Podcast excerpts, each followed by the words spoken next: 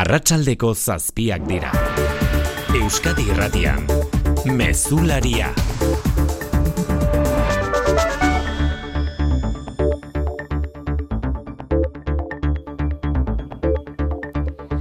Arratxaldeon guztioi azaroako hogeita bost ditu eta kaleak beteta dira ordu honetan emakumeen aurkako indarkeriaren aurrean justizia feminista aldarrikatzeko.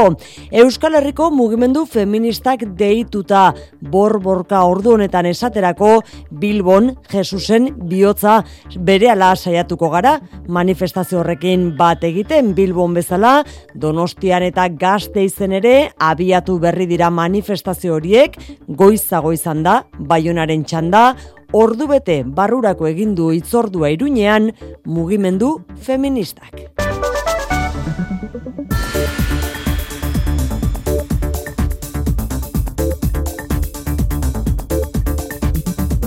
Azaroaren hogeita bostau izan ere emakumen aurkako indarkeriari aurre egiteko eguna dugu azken hogei urteetan eun eta amabost emakume hildako utzi dituen indarkeria Euskal Herrian emakunderen datuen arabera. Hori indarkeria horren sorburua jarrera matxistak direlako eurei gizonezkoei egina izan die interpelazio zuzen aurten.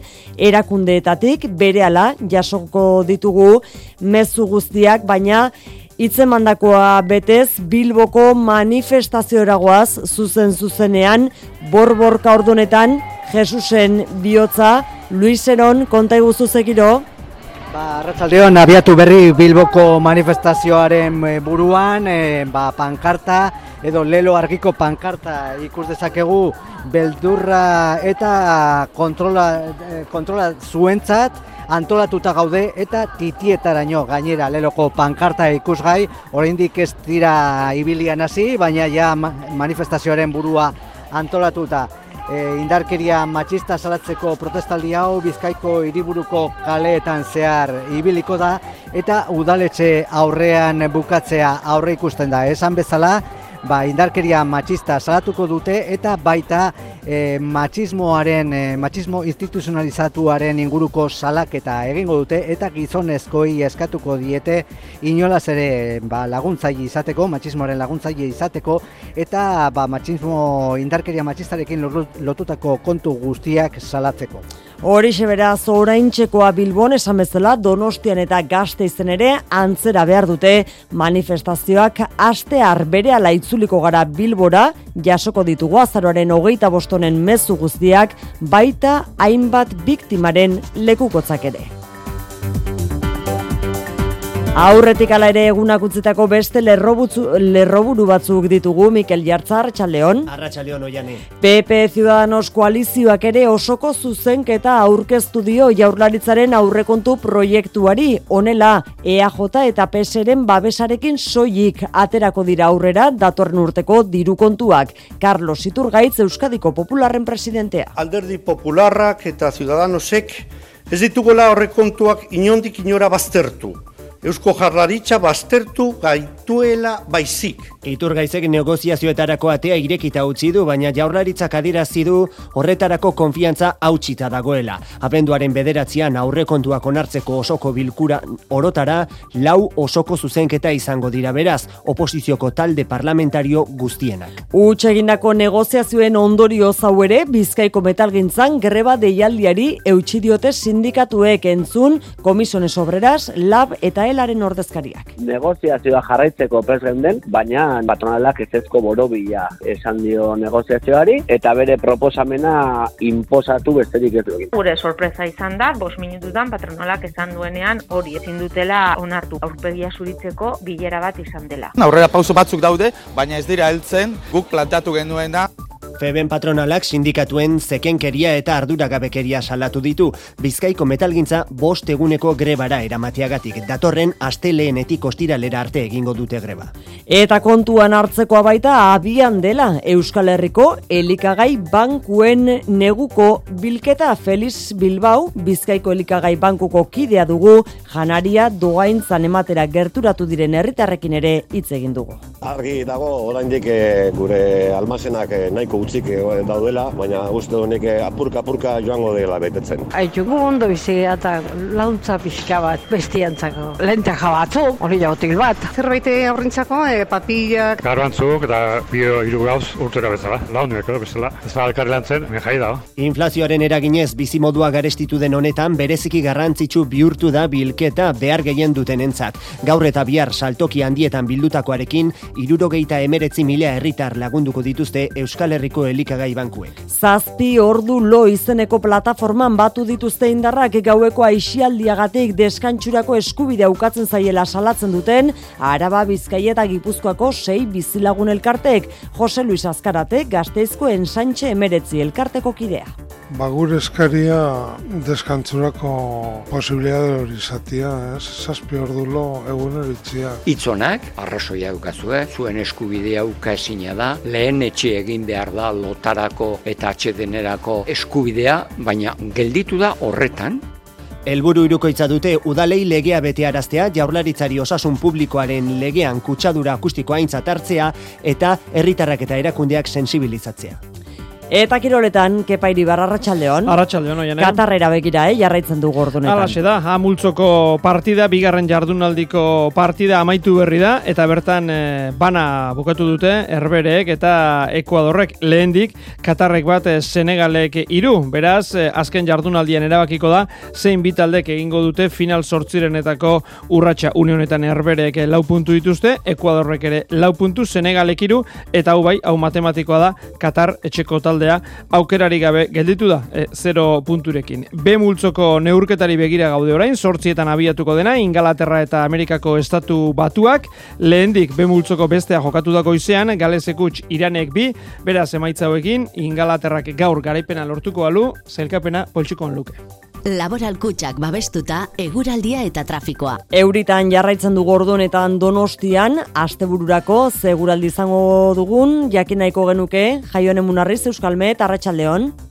Kaixo arratsaldeon e, denean atertu eta gauean e, odeitza txikituz joango denez zeleko askotan eguneren azken orduetan neurtuko dira minimoak. Hala, gauean e, askoztuko du batez ere barnealdean eta temperatura bosgarrautik jeitsi eta baliteke ba arabatan afarroako hainbaten lekutan ba izotza botatzea. Beraz, asteura ozetik esnatuko da, belaino batzuekin, baina gerora erdi mailako dei eta goi odei dezente iritsiko bat zaizkigu ere giroan nahiko argia izango da eta egukituko aizearekin ba temperatura balio epe epeletara iritsiko da kantauri aldean. Amasei eta emezortzik gradu artekoak izango dira maksimoak. Barnealdean berriz, giroa zertxo bait freskoagoa izango da. Trafikoan Mikel Arazori bai. Ba, ez arazorik ez uneotan segurtasun sailetik adirazi digutenez. Ordu bete barru abiatuko da berriz Bilbao arenan, Fer Saturday jaialdiaren inaugurazio ekitaldia. Alapeko sagarraren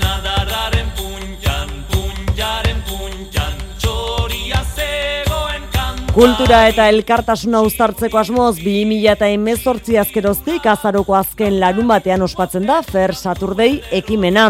Egun nagusia bihar izango bada ere, gaurko atarikoan 2000 musikaritik gora elkartuko dira besteak beste, Bilboko udalbanda, Maren, Gatibu edo entzuten ari garen kalakantaldea.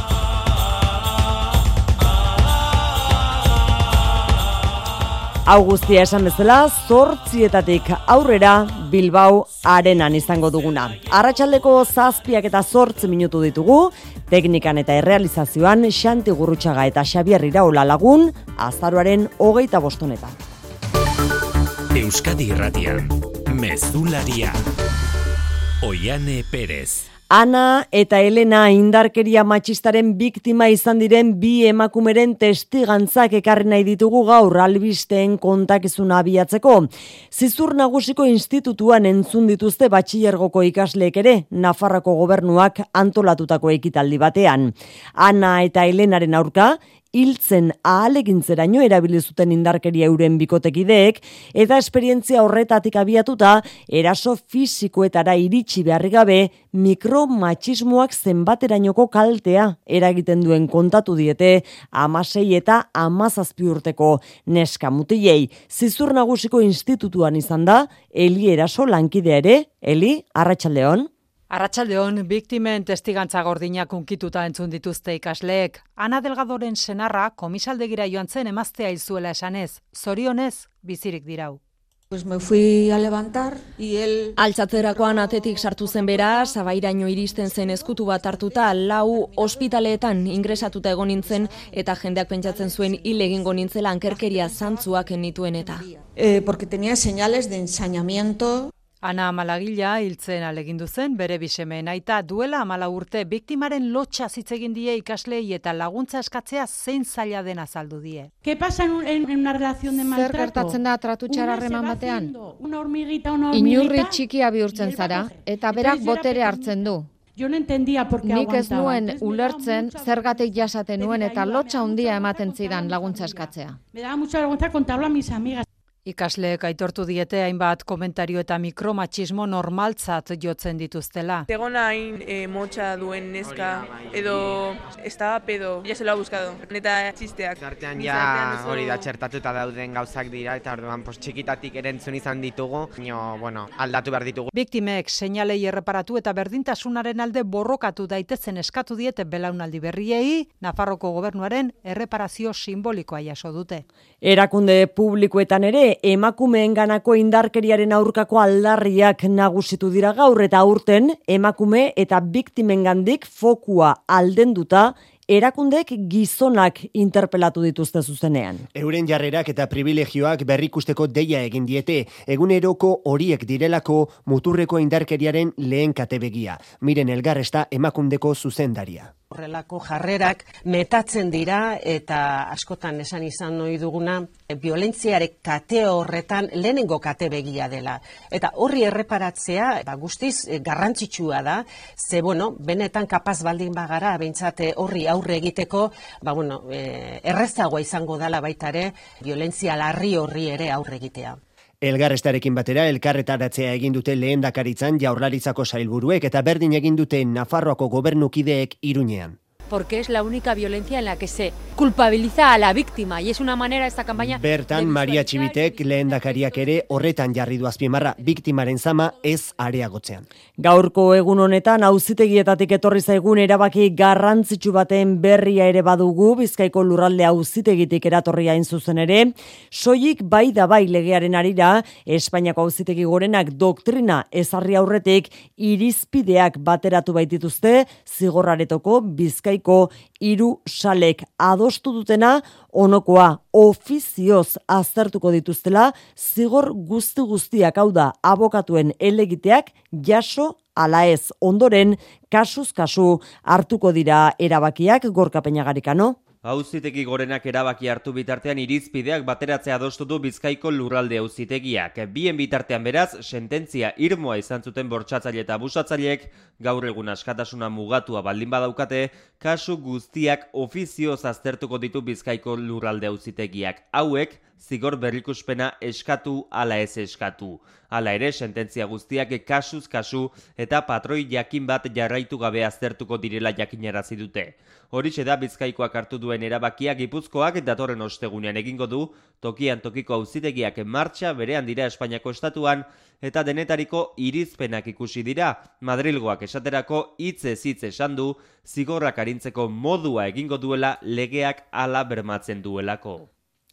Eta puntu honetan Bilbora egin behar dugu berriz ere Euskal Herriko mugimendu feministak deitu dituen manifestazioekin bat egitera Donostian Gasteizen eta esan bezala Bilbokoak ere martxan behar baitu dagoeneko Luis Eron zegiro abiatu altzarete dagoeneko.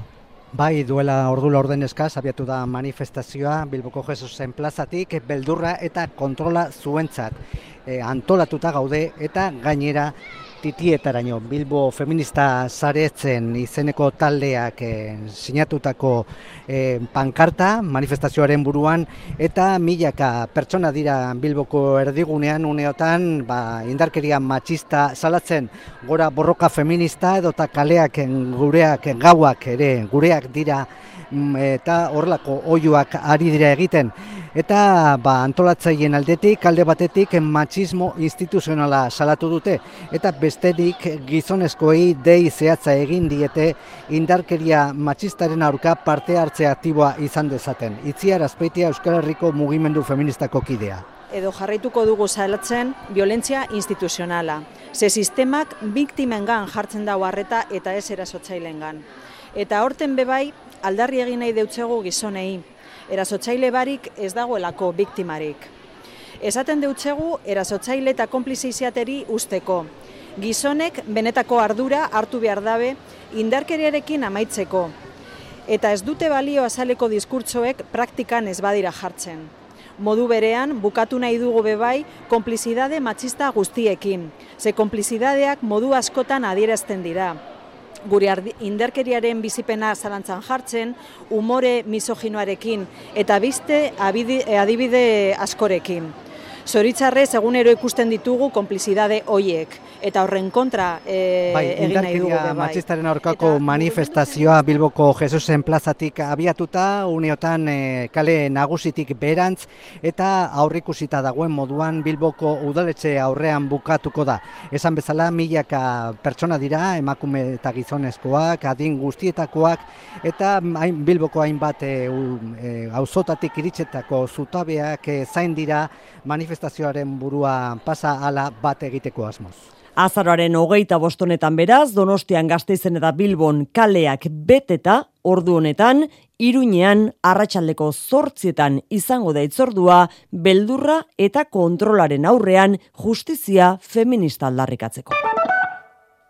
Bada beste modu bat erretirorako aurrezteko. Azalpen argi ezan bardu. Etorkizuna nola planifikatu ondo uler dezazun. Dena azaltzen dizun horbaitek soilik lagun diezazuke erretirorako aurrezten. Gure gestoreek adibidez, laboralkutsaren biziaro aurreikuspen planak. Azaldu, ulertu, erabaki. Laboralkutxa, bada beste modu bat. Langabezian geratu zara?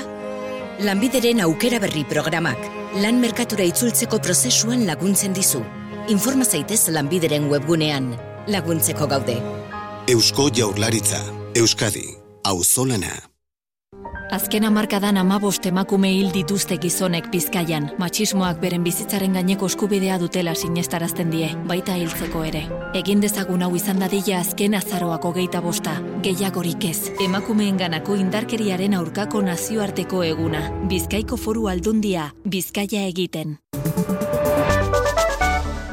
Azkenean oposizioko alderdi guztiek iragarri dituzte osoko zuzenketak jaurlaritzak onartutako aurrekontu proiektuaren aurka. Gaur Pepe Ciudadanosek ere gainerakoen bide beretik jo du eta osoko zuzenketa aurkeztu du legebiltzarreko erregistroan asunarozena. Bai, eta beraz, lau osoko zuzenketa eztabaidatuko dituzte Eusko Legebiltzarrean oposiziotik EH Bilduk, Elkarrekin Podemosiuk, PP Ciudadanosek eta Voxek aurkeztutakoak. Euskadik beste aurrekontu proiektu bat behar duela diote, naiz eta jeltzalen eta sozialisten botoekin eskaera hori ezerezean geratuko den abenduaren bederatzeko osoko bilkuran. Espero bezalaxe azkenean, PP Ciudadanosek ere aurkeztu die osoko zuzenketa diru kontuei, Carlos Iturgaitz buruzagi popularrak dioenez, ez dira beraiek negoziazio prozesutik atera, baizik eta jaularitzak utzi ditu negoziaziotik kanpo. Alderdi popularrak eta ciudadanosek ez ditugola horrekontuak inondik inora baztertu. Eusko jarlaritza baztertu gaituela baizik. Dena den, errentaren gaineko zerga puntu bat edo bi jeistea eta deflaktazioa igotzea proposatzen jarraitzen dute eta zatikako lareun zuzenketen bidez aurrekontuetan berreunda irurogeita mar milioi euroko eragina izatea. Nahi izan ezkero negoziatzeko denbora badagoela diote, jaularitzatik ordea negoziazio baterako konfiantza hautsi dela diote. Boxek ere osoko zuzenketa aurkeztu die diru kontuei, astelenean EH Bilduk eta Elkarrekin Podemosiuk aurkeztuko dituzte. Madrilen berri, zelburu guztiak beteta amaitu du astea Espainiako gobernuak eta sekula baino babes gehiagorekin gainera. Alaxe onartu zituzten atzo, kongresuan ordu txikitan datorren urterako aurrekontuak, banku eta energia enpresa hundiei zergak eta sedizioaren erreforma. Osoko bilkura luzearen biaramunean, gobernuan nabarmentzen ari dena da, egonkortasun sendoa duela horregaitik azkartuko dute lege polemikoen tramitazioa hauteskundetatik ahalik eta gehien urruntzeko Madrid nerea sarriegi arratsaldeon Arratxalden bai luzeak izan dira azken hiru egunetako saioak kongresuan, baina motz geratuko da hilabetea gobernuak urtea amaitu aurretik itxinaiko lituzken lege guztiak onartzeko edo behintzat bideratzeko. Batez ere polemika sortzen dutenak, izan ere hauteskundetatik alik eta gehien aldendu nahi dituzte. Indartut atera dira parlamentuan lortutako gehiengoarekin, hori da gaur helarazi nahi duten ideia. Maria Jesus Montero, gasun ministroa zerren. Sin duda, significa un mensaje de absoluta estabilidad para el gobierno. Ba, egonkortasun hori baliatuta bultzada emain nahi diete, zintzilik dauden egitasmoei. Aste artean bertan onartuko du ministro kontseiluak familien legearen aurre proiektua. Urtean, bost eguneko, ordaindutako baimenak izango dituzte langileek, senide edo bizikide bat zaintzeko. Hilabetean, eun euroko laguntzak aurre ikusten dituzte, irurte zazpiko seme alaba bakoitzeko. Eta urtean, zortzi asteko baimenak gurasoentzat, aurrak zortzi urte betetzen dituen arte. Baina, honen aurretik, itxaron zerrendan daude, etxe bizitza legea, mozal legea, trans legea, edo sedizio delituaren erreforma, eta azken hau da, itxura guztien arabera, azkarren tramitatuko dutena. Madrilen jarraitu zogeita iru migratzaile hil ziren Melillako tragediaren irudiak ikusi al izan dituzte gaur arratsaldean kongresuan barne gaietarako batzordeko diputatuek. Talde guztiek berretsi dutenez irudiek argi uzten dute gertakari nagusiak Espainiako lurretan izan zirela. Eskuinak Guardia Zibilaren jarduna defendatu du. Ezkerrak berriz salatu. Bosteun bat lagun beroan itzularazi zituztela gaitzetsi dute. Zaurituak etzituztela hartatu eta harriak eta negarra eragiteko gasa erabili zituztela migratzalien kontra. Fernando Grande Marlaska Espainiako gobernuko barne ministroak asteazkenean egingo du kongresuan agerraldia. Gaur bere bertsioa defendatu du. Fiskaltzak berriz informazio gehiago eskatu du deklarazioa hartu nahi die operazioan parte hartu zuten Guardia Zibilei. Atzo kontatu genizuen Eusko Legebiltzarrak ia aho batez eskatu ziola jaurlaritzari luzatzeko egun garraio publikoan aplikatzen diren deskontuak. Hala ere deskontuei nola utzi eztabaida horrek aurrez aurre jarri ditu Eusko Alderdi Jeltzalea eta Euskadiko Alderdi Sozialista. Ba horretaz galdetuta, Denis Itxaso Espainiako gobernuko ordezkariak Radio Vitorian esan du Espainiako gobernuari dirua eskatzen ibili behar izan gabe, jaurlaritzak eta foru aldundiek badaukatela finantzak eta gaitasunik euneko berrogeita marrera arteko deskontuei eusteko. Eskumenak hainbeste aldarrikatzen direnean, eskumenen kontu badala bakoitzak bereari heldu behar diola eta bakoitzak bere finantzazioa bilatu behar duela. Ez du balio eskumenak aldarrikatzea eta gero Espainiako gobernuari e, dirua eskatzea. Nik uste dut kasu honetan badaukagula finantzazio almen nahikoa Euskal Autonomia Erkidegoan, aldundietan, horrelako mm, politika publiko bati ekiteko.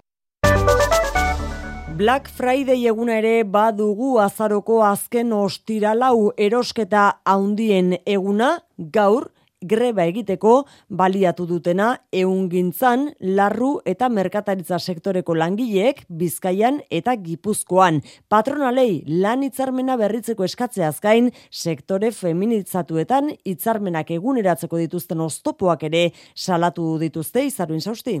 Saltoki handietan Black Fridayarekin izaten diren deskontu ezkexu eta egun honen arira mugitzen den jendetzaz baliatu dira Donostian eta Bilbon kalera irtedeko. Gipuzkoan elak eta Bizkaian elak eta alabek deitu dute greba, hitzarmen bana badute ere lurralde bakoitzak oroar eskari berak egiten dizkiote patronalari, KPIaren araberako soldata igoera eta partzialtasunarekin amaitzea besteak beste. Amaia pinta doela eta irate siendralab. Soldata igoerekin erosalmenaren mantentzea dala gure aldarrikapena, ez? Bestalde ere, parru honetan e, partzialtasun handia dagoela.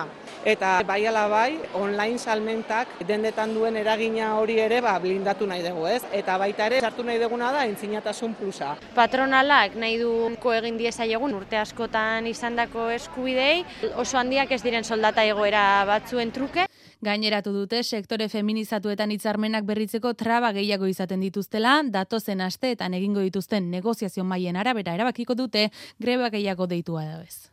Bizkaiko menta, metal gintzan berriz greba deialdiak indarrean jarraitzen du asteburuaren atarian. Urren ez urren entzun unai orbegozo komisiones iratxe azkuelab eta Mikel Etxeberria ela negoziazioa jarraitzeko prez den, baina patronalak ezezko borobila esan dio negoziazioari, eta bere proposamena inposatu besterik ez duekin. Gure sorpresa izan da, bos minututan patronalak esan duenean hori ezin dutela onartu aurpegia zuritzeko bilera bat izan dela. Aurrera pauso batzuk daude, baina ez dira heltzen guk planteatu genuena Feben patronalak sindikatuen zekenkeria eta arduragabekeria salatu ditu.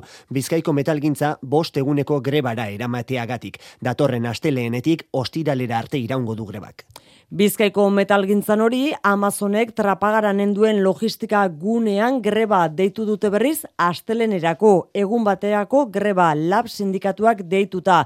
Zibermonde egunarekin bat egingo duen lanustea izango da, lehen lan hitzarmena negoziatu nahi du sindikatuak Amazonekin. Asia daia da, gaur biharretan elikagai bankuak janariz ornituko dituen bilketa haundia, inflazioa eta krisi testu inguruan gehiago eman eta gutxiago jaso dute, horregaitik urgentziazko deia egin dute elikagai biltegietako arduradunek inoiz baino beharrezkoagoak dituzte doaintzak aurtengoan iratibarrena. Hasiera eta harrera ezin hobea elikagai bankuetako biltegiak hasi dira gutxinaka bada ere betetzen eta antolatzaileak pozik orain artean jasotako erantzunarekin. Hau esaterako Felix Bilbao Bizkaiko elikagai bankuko kideak esan diguna. Gaurko eguna oso berezia da e, bankuan eta argi dago oraindik e, gure almazenak e, nahiko utzik e, daudela, baina uste honek apurka-apurka joango dela betetzen. 2008 honetan irurogeita amairu mila pertsona baino gehiago hurbildu dira ego Euskal Herriko elikagai bankuetara guztira bederatze milioi kilotik gora banatu dituzte eta janari hori doaintzan ematera doazenak ere pozik beharrezkoa ikusten baitute ekimena. Ba, lenteja batzu, hori jautil bat. Haitu gu, gu ondo bizi eta launtza pixka bat bestiantzako. Pentsatuta, neukan agian eh, zerbait aurrintzako, e, papillak edo loka bai? Bio hiru gauz urtera bezala. Akaro antzuk eta launuek edo bezala. Ez da alkarri lan zen, hemen jai da. Azken bi urtetan egin den bezala xe, fizikoki janari amateaz gain, bonuen aukera ere bada urten, dena behar gehien dutenei lagundu alizateko. Gaueko aixialdiaren eraginez deskantxurako eskubidea galerazita sentitzen duten Euskal Autonomia Erkidegoko sei bizilagun elkarte batu dira zazpi ordu lo izena eman dioten plataforman. Hiru hiriburuetako elkarteak daude. Batuta indarregin nahi dute udalei egun indarrean diren legeak bete araztea eskatzeko. Horrez gain eskatu dute Euskadiko Osasun Publikorako legean kutsadura akustikoa osasun arrisku gisa hartzea inua mendiburu. Bilbo, Donostia, Gasteiz, Durango eta Barakaldoko sei auzolkartek arazo berbera dutela jabetuta zazpi ordu lo plataforma sortu dute.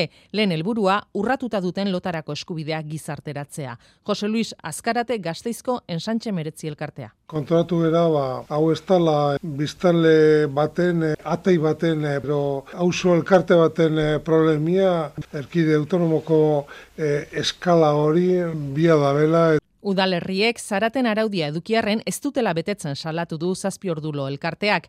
Gasteiz hiriburuko adibidea arkilos bizirikeko Albertok. Gasteizen egon dira azken e, hogei urte hauetan kolore desberdinetako e, politikariak nolabait esategatik udalean. Eta guztien jokabidea izan da berbera. Itzonak, arrazoia eukazue, lehen etxe egin behar da lotarako eta atxedenerako eskubidea, baina gelditu da horretan, Osasun lege publikoari elegita jarriko diote kutsadura akustikoak kontutan ardezan. Horrez gain, legebiltzarreko osasun, ingurumen, segurtasun eta administrazio publikoetako batzordeetan euren arazoaren berri matea eta eudelekin bilera izate askatu dute. Bestelako kutsadura akustikoa ere bada donostian, gida turistikoei horrela, e, debekatu egin diete megafonoz hitz egitea turistei. Turismoaren azkundearekin batera, aspaldian ugaritu egin dira gidakirian eta horietatik askok megafonoa erabiltzen du. Kutsadura akustikoaren legea urratzen du horrek eta donostiak ez du onartuko jarrera hori. Hala esan du erregulazioari helduko dion lehen Euskal Hiriburu bihurtuko daunela donostia, zazpironda berrogeita mar euro arteko isunak jarri, Saxe Rodrozola. Iragarri eta berehala, abenduko zubian, hasiko dira donostiak udaltzainak gidei kargu hartzen. Araudiak betidanik debekatu izan du, baina orain artean ez da arazo izan. Turismoaren azkunde handiarekin donostia turismo erakundeak kitxo esan eta araudia bete araz dezan eskatu dio udaltzaingoari. Zergaitik ordea, Isabela Zabala donostia turismoko zuzendari. Bizitaldia turistikoaren kariltatea bermatzeko eta donostiako herritarren eguneroko bizitzan izan daitezkeen deserosotasunak murrizteko. Hasiera batean sistema horiek erabiltzea ezinezkoa dela ohar hasiko da eta ondoren, saspirunda berrogeita mar euro rainoko isuna ipiniko dituzte. Lege urratzea errepikatzen badute. Alegia, abenduko zubian hasiko dira oartarazpenak eta hortik aurrera etorriko dira isunak. Go lokal operadore arduraduna gustura, eurak betidanik arduratsu aritu direlako, inigoan. Bileala urteetan turismo arduratsu bat e, eskaintzen, eta aldortatik ez zaigu ikusten. Legea iritsi baino leno bageunden. Legea hankamotz geratzen da ordea talde handiak murrizteko garaian, hor gomendio egingo die udalak agentziei, talde txikiagotan bana ditzatela turistak. Arratxaldeko zazpiterdiak gain gainean ditugu.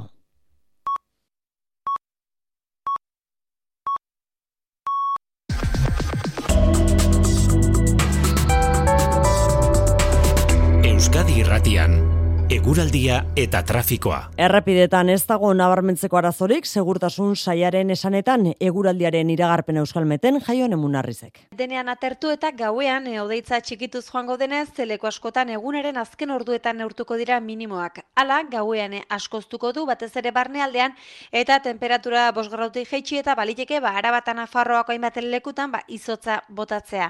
Beraz, asteura ozetik esnatuko da, belaino batzuekin, baina gerora, erdi mailako odei eta goi odei dezente iritsiko bat zaizkigu ere, giroan nahiko argia izango da, eta ego ukituko aizearekin, ba, temperatura balio epeletara iritsiko da kantauri aldean. Amasei eta emezortzi gradu artekoak izango dira maksimoak. Barnealdean berriz, giroa zertxo bait freskoagoa izango da. Mesularia, gertukoak. Garraio publikoaren segurtasun dispositiboen berri eman du Frantziako Barne Ministerioak eta aukeratu dituzten hirien artean Baiona dago. Horrek esan nahi du Baionako Garraio Publikoko Segurtasun Brigada 2008 laugarren urterako martxan izango dela. Hau da, Baionako Garraio Publikoan segurtasuna areagotuko dela, Andoni Lizeaga unitate berrietako bat baionan izanen da Frantzian 2000 polizia eta jendarme gehiago zeregin horretarako eta ikusteko dago zenbat izanen diren xuxen baionako brigadan amar eta hogei polizia artean izanen omen dira. Filip Momgilo idariaren eriotzaren ondotik oso gai sensiblea baionan segurtasuna galdetuz greba egin zuten besten bezperan. Larantz Weber, CGT sindikatukoa da. Iba metro za en plaza puia baiona. Oe, sine bona nouvelle, oe. Baionan eta pauen izanen dira bai. Albiste ona Parisen, Bordelen eta hiri handietan badude horrelakoak. Pentsatzen dut Filip Mongiloten eriotzak zerrikusia duela honekin. Weber bera lan geldialdian da eraso baten ondotik eta horrein itzuli behar du lanera. Mongilot kasua epaitzekoa da oraino. Araban zigoitialdeko herrietako bizilagunek azken asteetan gertatzen ari den lapurreta bolada salatu dute berriz. Egoerak kezka eta beldurra sortu ditu eskualdean eta hainbat bizilagun patruiak hasi dira antolatzen. Zigoitiako kontzeku guztiek bilera egingo dute aurki egoera aztertzeko. Bitartean segurtasuna bermatzeko baliabide gehiago eskatu dizkiote administrazioari Mikel Saez. Berrikanon eunda berrogeta mar lagun inguru bizi dira. Azken hiru asteetan, zigoitiako herri txiki honetako sei etxetan sartu dira lapurrak. Jorge García berrikanoko kontzejuko kidea da. E, Juntzu partidan xiretatik sortzietara, ba, horre lapurtu egiten dute, ba, aprobetsatuz jendea lanean dagoela, ilun dagoela, baina sartzen dira topera, osea, ez dute mugarik. Gero eta hogareagoak diren lapurretak zigoitiako hainbat herritan aldi berean gertatzen dira, eta honek asko zailtzen du ertzaintzaren lana. Hori dela eta zainbat bitzilagun patruiak hasi dira antolatzen. Bizilagunea ja, ba, psikosi baten sartu egin gea eta ba, beldurrez bizilagunak e, ba, patruiak egiten ari dira e, horrek dakarren e, arriskuarekin. Kontzejoetatik ohartarazten dutenez, hori ez da inondik inora irten bidea. Egoera kokerrera egin ez dezan eta lapurretak ekiditeko administrazioaren esku hartzea ezinbestekotzat jotzen dute. Zigoitiako herri guztietan pasatzen aria, eta danok bate inez geho, ba, indarri dugu, ba, ertzaintzatik eta administraziotik, ba, errekursoa jarteko eta zerbait egiteko hau gelditeko. Eta eskari hori adosteko, zigoitiako kontzejoek bilera egingo dute datozen egunetan. Nafarrako gobernuak lehitzako basozainen bulegoa itxi eta sakanara leku aldatu nahi dutela ohartarazi dute areso, areno, goi, arano, goizu eta eta lehitzako udaleek. Lehitzako eskualdeko udaleen iritziz bulego aldaketa honek ez du ez hanka ez bururik azken urteetako suteek baso zaintza zerbitzua beharrezkoa egin baitute inguruan. Gauzak horrela zerbitzuaren zentralizazioari aurre egin eta bulegoa indartzeko eskatu dute olatzbalda. Udaleen arabera Nafarroko landa garapenerako eta ingurumeneko departamentuak alokairuaren kostua baino ez du aurreztu nahi klima larrialdiak egun behar dituen zerbitzuak kontuan izan gabe.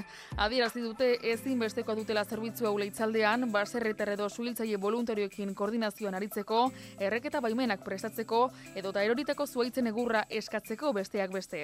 Mikel Zabaleta leitzako alkatea. Inoizko zuterik handienak izan dituen honetan eta mendiko eta basoko zaintza gero eta zailagoa den garai honetan eskatzen duguna da baso zainen bulegoa ez istea eta indartzea. Zabaletaren arabera 2019az geroztik zerbitzua ahultzen eta bulegoa itxi nahian ibili dira. Orain bi orduko tartean behar gutxi dagoela diote foru gobernutik, baina leitzeko alkateak azaldu du bizilagun gehienak beste ordutegi batzuetan biltzen direla. Baina hori ere nolabait gezurtatzen dugu, izan ere hemen jendeak eh, ohitura zitzen duena delako baso zainari zuzenan ditu. Zabaletaren arabera ez da eskualdea murrizten den lehen zerbitzu publikoa horregatik udalek elkarreteratzea eta prentxaurreko egingo dute astelenean leitzako plazan arratsaldeko zazpietan. Kultura leioa. Jokin zaitegi sariari esker Euskaraz izango dugu irakurgai Abdul Razak guna Nobel saridunaren paradisua. Mila bederatzen da laurogeita amalauan ingelesez argituratutako novela hau, hogei garren mende hasierako Afrikan girotutako kontakizuna, Josemari berasategik eta Maialen berasategik ekarri dute Euskarara, hainu agirre. Osaba azizekin bidaian joan behar duela esan dioten Jusufi gurasoek, baina berak ez daki arabiar hori ez dela bere osaba, baizikta merkataria beratx bat, eta arekin daukan zorrak itatzeko saldu duela aitak.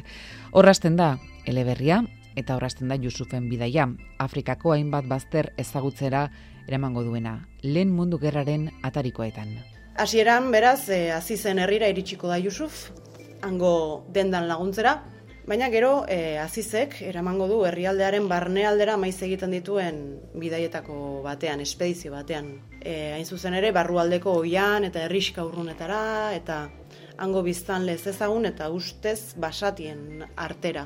Maialen berasategik eta Josemari berasategik azaldu digutenez, gurnaren idazkeran garbia, ulerterraza da eta estilo horri eustean saiatu dira, baita Tanzaniar jatorriko idazlearen obran ahozko kontakizunek, ipuinek, istorioek duten presentziari eusten ere. Liburu honek labur bilduz desagertua den mundu bat kontatzen du. Europarrek Afrikaren inguruan egin dituzten, ditugun kontakizunei kontra jarrita. Hain zuzen ere Afrikar ikuspegi bat eh, emateko, Nabarmentzekoa da bestalde, nolako presentzia duten ahozko kontakizunek, historioek, ipuinek eta fantasiak e, pertsonaien artean eta beraz liburuan. Paradisua, Abdul Razak Gurna Nobel saridunaren novela ezaguna Euskaraz ere izango dugu ba aurrerantzean. Elkarrek plazaratu berri duen argitalpenean. Fer Saturday ekimenak kulturaren eta gizarte elkartasunaren aldarria ekarriko du bihar Bilboko amarnaka tokitara. Baita bizkaiko beste herri batzutara ere, guztira eun ekimen baino gehiago izango baitira, egunean zehar banatuta, han eta hemen aurrera pengisa gaur, ordu erdi barru zehazki, kontzertu erraldoia izango da Bilbao arenan milaka kantari, Iker Zabala, eskenatokian bilduta.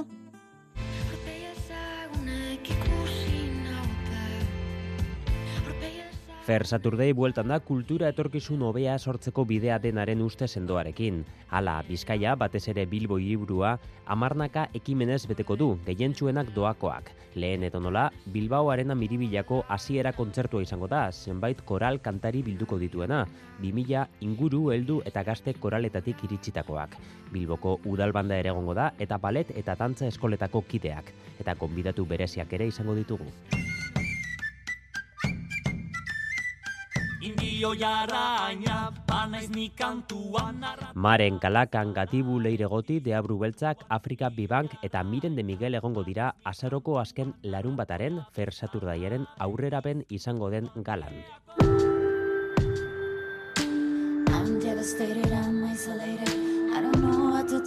Egun ekimen baino gehiago izango dira berrogeita marretik gora diren esenotokietan, taller plastikoak, arte erakusketak, dantza emanaldiak eta poesia errezitaldiak eta fer saturdeiko apustu handienetarikoa metro geltokietako musika mikroiaialdia.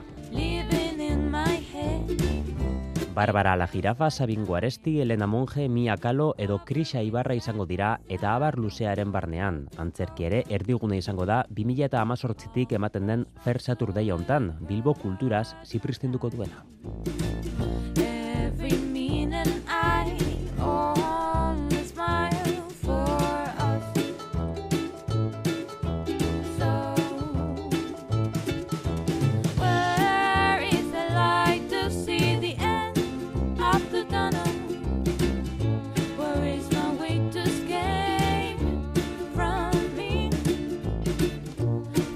Fer Saturdayren eh, kontzertu erraldoia, esan bezala zortzietatik aurrera, Bilbao arenan. Hogei minutu geratzen dira horretarako, hogei minutu euskadiratian, Kirol albisteak jasotzeko, kepairi barra, Arratxaldeon. Arratxaldeon.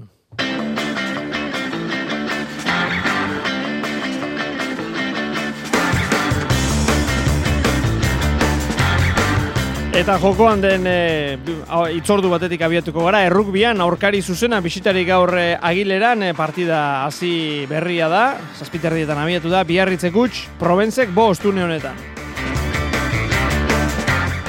Baskoniek ere badu gaur itzordua palau blau granan irabazi eta top sortzian egon kortu nahi dute gazteiztarrek barzaren kantxan jokatuko dute.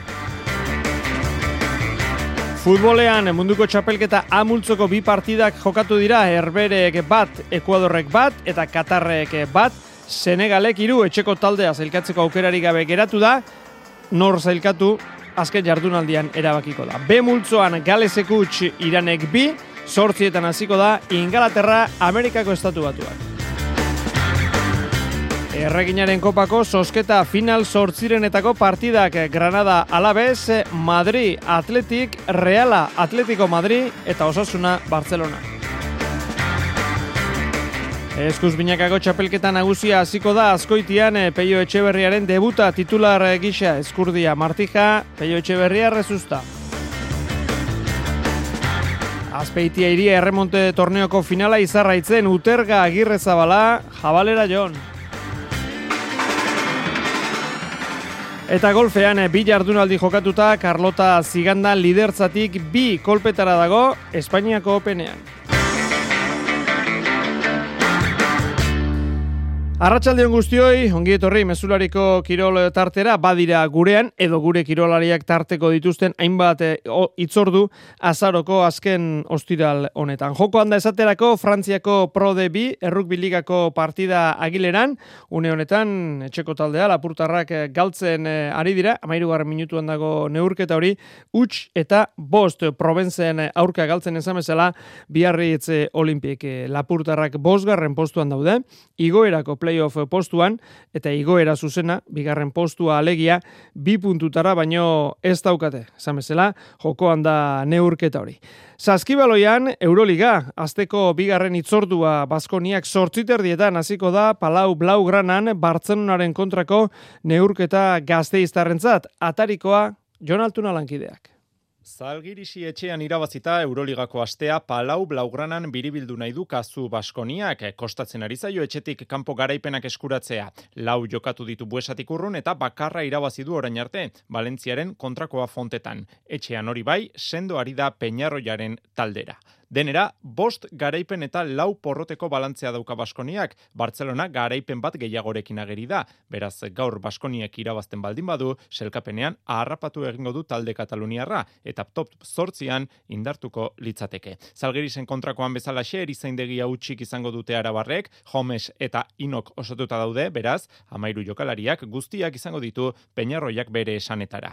Jasike biziusenak ere irabaztetik datoz, partizan menderatu zuten asteartean Euroligan, Kuritx zendatu da, ez ordea Mirotic eta Sergi Martinez. Halere, badago non aukeratua denboraldi honetan plantilla indartu egin dute blaugranek, zortzi fitxaketa egin dituzte, tartean Kalinic eta Satoranski ekarri dituzte. La probitolarekin ere, erne ibili beharko dute, bereziki, iruko lerroa ondo zaindu beharko du gaur Baskoniak. Denera, hogeita hiru aldiz neurtu dituzte indarrak Euroligan, amabitan nagusitu da Baskonia, amaika alditan irabazi du Bartzelonak. Denboraldi honetan dagoeneko jokatu dute elkarren aurka, Bartzelonak laurogeita bederatzi eta irurogeita amalau irabazi zion endesa ligako bigarren jardunaldian. Ea gaur, iluntzeko zortzi terdietatik aurrera, zer gertatzen den. Frontoietara jauzia, jokoan, Bilboko Bizkaia pelotalekuan, Kutsabank ligako pala partida, lehen bizetak eh, Maldonadok eta Ibai Perezek irabazi dituzte, amarreta bi eta amarreta bederatzi gaubekaren eta alkortaren kontra, ondoren eh, Fusto Gordon, Ibarguren urrutia partida jokatuko da. Eta askoitian emango du lehen urratsa eskuzko txapelketa trinkoenak, mardulenak, luzeenak, gaurrazi eta apirilaren bia bitartean, binakako txapelketa nagusia. Aurreneko partida jokatuko da promozio txapelketakoarekin batera, gurea pilotalekuan. Xavier Murua. Azpe enpresako Bibik Hotel Karren kontra, Joseba Ezkurdia eta Jule Martija Pilo Etxeberria eta Beñat Rezostaren kontra. Gaurko lehenengo lehiak ezin esan favoritorik duenik. Azteko, ikusteko dago, zein den lautordiko txapeldunaren gorputzaldia finala jokatu eta boste egunetara. Arbizukoak badaki ez dagoela orain punturik onenean. Ez, bakite naizela nahi bezala aiatuko, naiz joko puntu honen aiatuko, gorputza bez, baina bueno, kantxan dena utziko deu, dena emango deu, parejetan eh, binakade aspaldi jokatu gabe, entrenatu gabe. Martija Pozik txapelketa honetan eskurdierekin jokatuko duelako, ezin aztu, 2008an txapela jantzi zutela bi pilotariek. Jule Martija. Kiston pareja jarri date, eta bueno, e, beti Josebarekin jokatzea gozada bat da. Urtero pareja oso nahi daude, orduan, ba, bueno, e, gauzak ditugu eta irabazi nahi badugu edo aukerak izan, ba, oso ongi jokatu beharko dugu. Pozik dagoen bestea, pelio etxe berria da, zenotzekoak estrenua izango behitu titular postuan bibitako txapelketa honetan. Gauza, gauza handian iretzat ez, azkenean, e, hortxe zaude, egunero iten zu lana hemen egoteko ez, azkenean torneo luze bada, honenekin, eta ikaragarri pozik. Gaurko lehiaren atarian, oikoa denez, pilotariek elkarri errespetoa diotela esan dute. Hauxe esan du adibidez, bainat rezustak. Pareja gorra. Obeto txuo jogatu, okerra jogatu, honek beti erregalau este behitzen behintzat, puntu-puntuan egon oseon. Ba, partiduai heltzen duzen pareja horretako badiet, eta garbiako eren kontra irabasteko, ageu be aldarla faio gutxi inbiako itxugu, ze erak ez dut uste ingozkuenik, eta toxe, partidu oso batin. Jaialdia gaueko amarrak eta laurdonetan hasiko da, eta lehen mailako txapelketako neurketa jaialdiko lehenengo izango da, eta ez bigarren bigarrena, ostilaletako jaialdietan, hause izango da aurrerantzean partiduen ordena. Gaurko bigarren neorketa promozio mailako izango da, lehenengoa, egiguren et bosgarrena eta erostarbe salaberriaren eta oier etxebarriaren kontra. Omenaldi bat ere izango da gaur, gurea piloto lekuan. Duela berroi eta amar urte, Gipuzkoako herriarteko txapelkita irabazitako lehenengo azkoitiarrei egingo zaio omenaldia. Eta guztia, zuzenean ikusteko aukera, marrak eta laurdenetatik aurrera, ETB baten. Eta handik oso hurbil ia ordu berean, azpeitia iria, erremonte txapelketako finala jokatuko da, arritxu iribar. Jabalera eta Jone Kuterga eta Agirrezabalaren aurka jokatuko dute azpeitiko finala. Iruñerriko txapela jantzi ondoren, Jabalera eta Jon bigarrenaren bila kantxaratuko dira gaur izarraitz frontoian. Aimar Jabalera. Momentuz lasai eta a ber nola joaten den partidua. Irutik iru irabazi dituzte ligaxkan, baina lehen partiduan utergak ezin izan zuen jokatu, gaur finalean izango da, horrek egoera aldatzen du. Ligaxkan ezin izan duzun jokatu gure, gure kontrako partidua, eta otxandoren zen bere partez, eta txibin kontra beti da zailago, ez? Aitzia berak manejatzen du aurreko kuadroietan eta haber nola joaten den. Aimar Jabaleraren atzelaria jon da, elkar ondo hartzen dute eta jonek gaur etxean jokatuko du. Jone izarraiz frontona depea badaki eta pues hori neri atzetik manejatzen dit, ni ere aldutenin bukatu o atzera bota eta hola aitzongi haitu gara momentu. Azpeitiko frontoia, ez da frontoia erraza? Frontoia baduna da, pues, estraño asko egiten dula pilotak, ez? Ez da frontona itzuzena, baina, baina, bueno. Aimar Jabalera, erremontean eta futbolean ere aritzen da. Zizurren ari da jokatzen aurten ardoi taldean. Lehen, beti gazten jokatu izan du. Futboli, mo, betitik gaitu nahi futbolin, eta momentuz futbola eta remontea kompaginatzen aldu, eta orduan aluten bitartin, hola segituko dut. Bi kirolak fizikoki, pues, ongi egon berrazarena, jogolin lantzen dutena, fizikoa daena, remonteko ere balio zait. Futbolean defentsa da, erremontean aurrelaria eta bietan ari da gozatzen. Gaueko amarretan hasiko da jaialdia, azkoitira joan ez diren pilotazaleak, azpeitian, izarraitz frontoian, gaur erremontea ikusteko aukera izango dute. Aurrena irugarren eta laugarren posturako, zeberiok eta saldiasek matxin irugarrena eta otainoren aurka jokatuko dute. Eta ondoren, finala handia jabalera eta ion uterga eta agrezabalaren kontra. Euskadi irratian, Qatar 2022.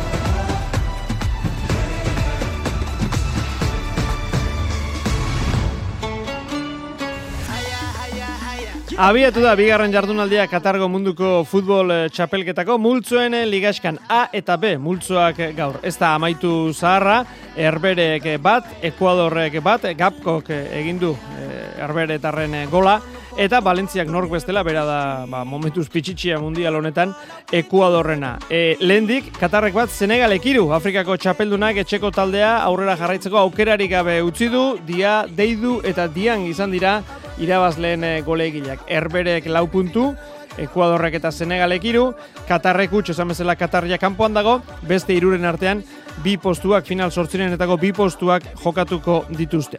B multzoan Iranek garaipen historiko eskuratu du utxe eta bi aspiratu dute Gales, Europarren atezaina, NSI egotzi dute laurogeita zeigarren minutuan, utxean zegoen orduan markagailua, laurogeita emezortzi garren minutuan Txesmik eta eunda bat garrenean rezainek hankazgora jarri dute partida, multzoa, eta baita euren herrialdea ere. Sortzietan hasiko da Ingalaterra Amerikako Estatu Batuak partida, ingelesek irabazten badute, final sortzirenetan egongo dira. Asier Santana da gure aditua munduko txapelketa honetan.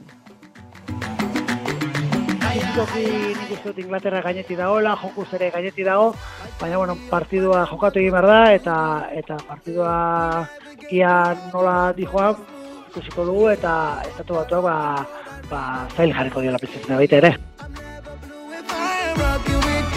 Bihar C eta D multzoen txanda Tunisia, Australia goizeko amaiketan, Polonia, Arabia, Saudi ordubietan, Frantzia, Danimarka bostetan eta Argentina, Mexiko arratsaldeko sortzietan. Qatar 2022 Euskadi irratian. Eta gurean erreginaren kopako final sortzirenetako kanporaketen sosketa eginda. Kanporaketak partida bakarrera jokatuko dira urtarrilaren amarrean, amaikan eta amabian. Bigarren mailan dagoen osasunari egokitu zaio zailena eta aldi berean erakargarriena ez baitute hauek urtero izaten Barcelona alguztiuna bisitari iruñean, ba, kopak eramango die talde Kataluniarra. Granada Alabez, Madrid Atletik eta Reala Atletico Madrid izango dira lehen mailak gure ordezkarien e, kanporaketak. Eta asteburuari begiratuta lehen mailako F Ligako 10garren jardunaldia aipatu behar dugu. Garazi Karrera, Arratsaldeon. Arratsaldeon, kepa, Atletikek Villarreal izango du etxai, Alabesek Betis jasoko du etxean eta Realak aldiz Levante. Zuri gorriekin asteko San Mamesen realaren aurka galdu ondoren lezamatik urrun indar berritu behar dutela diote. Gainera, etxetik kanpo ezin hobeto ibilida iraiaiturregiren taldea, bi irteeratan 6 puntu eskuratu bai dituzte. Castellongo taldea malaugarren postuan dago zazpi punturekin. Atletikeko neskak berriz hiru puntu gehiagorekin amargarrenean. Eta zer da bihar irabazteko egin beharrekoa iraia? Lehenengo mailako taldea suertatu zaigula eta etxetik kanpo, baina ia da ere Fuenlabradako estadioa ona dala, e, zelaiaren karakteristikak ere onak dira eta bueno, espero espektakulu on bat ematea, errebelazio taldea izaten ari da ligan. Jokalari oso askarrak dituzte aurrekaldean eta gero ba bueno, ba, e, joko asoziatiboan ere jokalari trebeak dituzte eta gero joko asoziatibo horretatik ba, aurrean dituzten jokalari askarrak ba espazio hori ondo aprobetxatzen dute. Tira ez da hori entzunei genuena, baina emeretzi jokalari deitu ditu biraiak neurketarako. Hortaz, bihar arratsaldeko lauetan hasita, Bilarrealek eta Atletikek indarra neurtuko dituzte Castellongo mini estadi zelaian. Alabesek eta Realak bihar jokatuko dute hau da parkatu igandean. Ba, bazorroei dagokionean, beti zen bizita jasoko dute etxean amabietan hasiko da leia. Bistakoa da alabesek nahiko lan dituela urtengo denboraldian puntuak eskuratzeko. Hala ere, erreginaren kopan, obiedo mendean hartu ostean, indarrak berreskuratu dituzte. Entzun inigo juaristi alabeseko entrenatzaiek esan dakoa. Azken finean magaude txarto ezta, azken, azken postuan eta partidua guretzako oso oso oso garrantzitsua da. Hiru puntu hartzeko eta bueno, beria e, dinamika aldatuko dugun. Eta Realarekin amaitzeko, igandean txuriurdinek lehen mailara igo berri den levante jasoko duzu bietan. Reala zeigarren postuan da amasi punturekin, aurkariak berriz zortzi ditu eta amabigarren postuan da. Txuriurdinak indartxu sentitzen dira azken derbia bere ganatu baitzuten, erritmoari eutxi eta besteen beste egiteko prestomen daude. Ikusiko dugu beraz, ordubietan hasita levante mendean hartzeko gai ote den. Eskerrik asko garazi, gizonezkoen e, bigarren mailan berriz, amazaz bigarren jardunaldia, bihar laurak eta laurdenetan, alabez Bilarre Albe, Luis García Plazak, esan du, kalitate handiko taldea dela Bilarreal, denbora gutxi barru, lehen mailan egongo diren futbolariz e, osatua, lehen itzulian amaitzeko, falta diren bost partiden artean, garrantzitsuentzat jodu partida. Gazteiztarreko horrezko tokia dute, lider daude, eta horri eutxi nahi diote, e, are gehiago, etxean e, jokatuta. Gogoratu, hogeita amaika puntu dituela talde babazorroak, hogeita amar burgosek, hogeita sortzi Las Palmasek, eta hogeita zazpina Levantek eta Eibarrek, armaginek, igandean jokatuko dute zeiterdietan, Kartagena, Eibar, aurkari zuzen haune honetan, garitan oren taldeak baino, bi puntu gutxiago ditu eta. Aurkari gogorra, gaizka garitano. Ondo jokatzen duen taldea, pasan urtean ere ikusi gendun, esan galduin gendun, uste dute oso landutako taldea, batez ere baloiakin, jokalari onak dituena, uste dut partidu ona egin beharko dugula, azkenengo partidutan uste dut askoz erosoago sentitzen garela etxetik kanpo, gauza batzuk ditugu hobetzeko, baina orokorrean uste dut taldeak salto bat eman duela etxetik kanpo, eta hor ba erakutsi beharko dugu, ba ondo gaudela, ze hor partidu ona egin behar da ez. Igandean, Donostiako maratoia izango dugu, korrikalari adina historio izango dira, guk gaur, kirol legez, Antonio Berazategirena ezagutu dugu. Jose Maria Paulaza. Donostiako maratoiak berrogeita laugarren ekitaldia izango du datorren igandean eta utxik egin gabe handa urten ere Antonio Berazategi idia zabaldarra. Irurogeita lau urte ditu irakasle erretiratu berri honek, lehen bi ekitaldiak ez beste denak egin ditu. Bai, bai, gogoa bai, e, e, juteko maratoia, zetik, soldauzka jun baino lehentxeo, esan zuen, izango zara lehenengo maratoia, bigarrenare, oain dike soldauzka bukaube izan zen, eta hortare non juteik izan, urruti egin behar izan soldauzka eta handik etxean, etortzeik eta Baina beste guztiak errezkan berrogeita bi. Orain baino entrenaldi gogorragoak egiten zituen hasierako urte haietan, Antoniok egun maratoiaren aurreko bi hilabeteak egiten ditu trinkoago.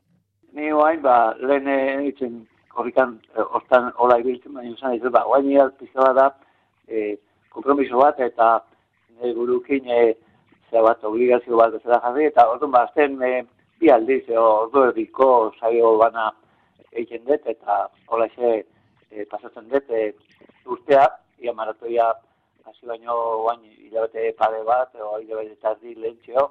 Eta beti elastiko bera soinean duela, urteak joan urteak etorri, berazategi beti tolosa atletismo elkarteak noizbait emandago elastiko urdinarekin txe.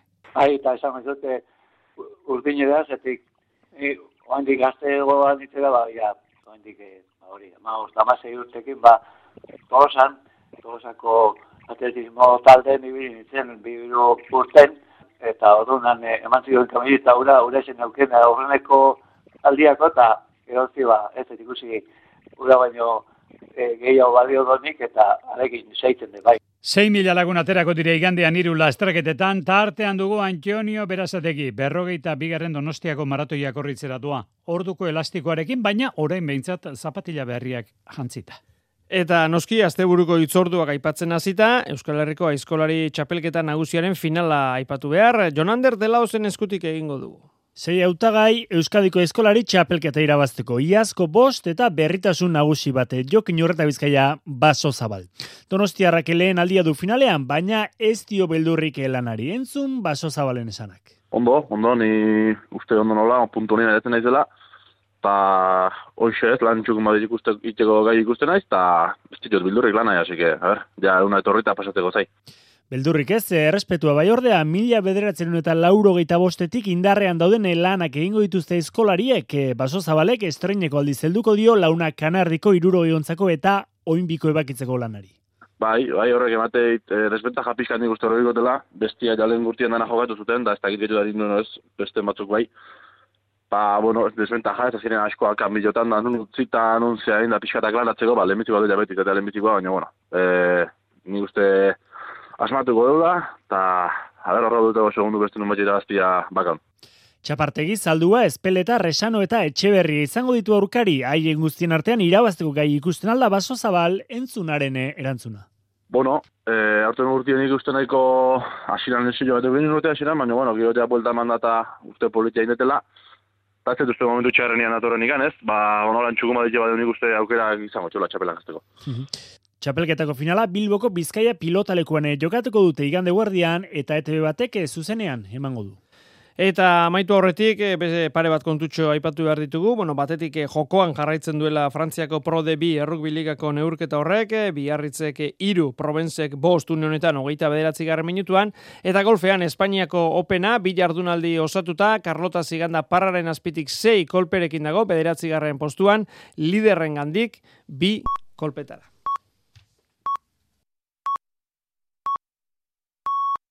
Iluntzeko zortziak dira. Euskadi Irratiko Informazio Zerbitzuak. Albisteak.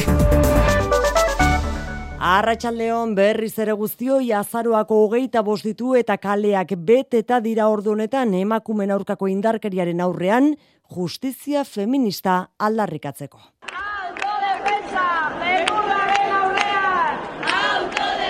Manifestazioak martxan Bilbon, Donostian eta Gasteizen eta abiatzear Iruñeakoa guztiak Euskal Herriko mugimendu feministak deituta beldurrik ez, kontrolik ez horien aurrean justizia feminista da aldarrikapena eta salaketa matxismo instituzionala itzi arrazpeitia mugimendu feministako kidea edo jarraituko dugu salatzen violentzia instituzionala. Ze sistemak biktimengan jartzen dago harreta eta ez erasotzailengan. Eta horten bebai aldarri egin nahi deutzegu gizonei. Erasotzaile barik ez dagoelako biktimarik. Esaten deutzegu erasotzaile eta konplize iziateri usteko.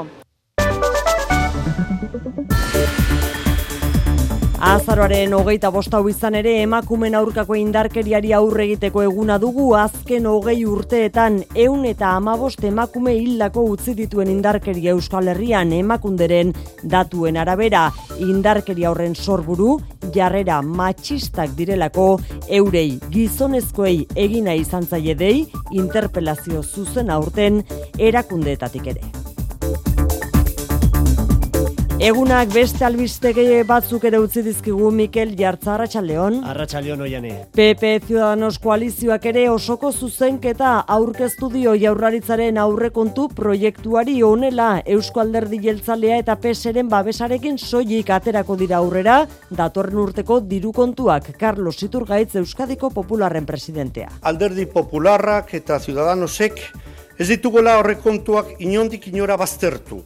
Eusko Jarlaritza baztertu gaituela baizik. Iturgaitzek negoziaziorako atea irekita utzi du, baina jaurlaritzak adierazi du horretarako konfiantza hautsita dagoela. Abenduaren bederatzean aurrekontuak onartzeko osoko bilkura norotara, lau osoko zuzenketa izango dira beraz, oposizioko talde parlamentario guztienak. Utsa egindako negoziazioen ondorio zonokoa ere, bizkaiko metalgintzan greba deialdiari eutxi diote sindikatuek entzun urrenezunen unai orbegozo komisionez, iratxe azkuelab eta Mikel Etxeberriaela negoziazioa jarraitzeko presgen den, baina patronalak ezezko borobila esan dio negoziazioari, eta bere proposamena imposatu besterik ez dugu. Gure sorpresa izan da, bos minututan patronalak esan duenean hori ezin dutela onartu aurpegia zuritzeko bilera bat izan dela. Aurrera pauso batzuk daude, baina ez dira heltzen, guk plantatu genuena Feben patronalak sindikatuen zekenkeria eta ardu, arduragabekeria salatu ditu Bizkaiko metalgintza bost eguneko grebara eramateagatik. Datorren asteleenetik ostiralera arte egingo dute greba.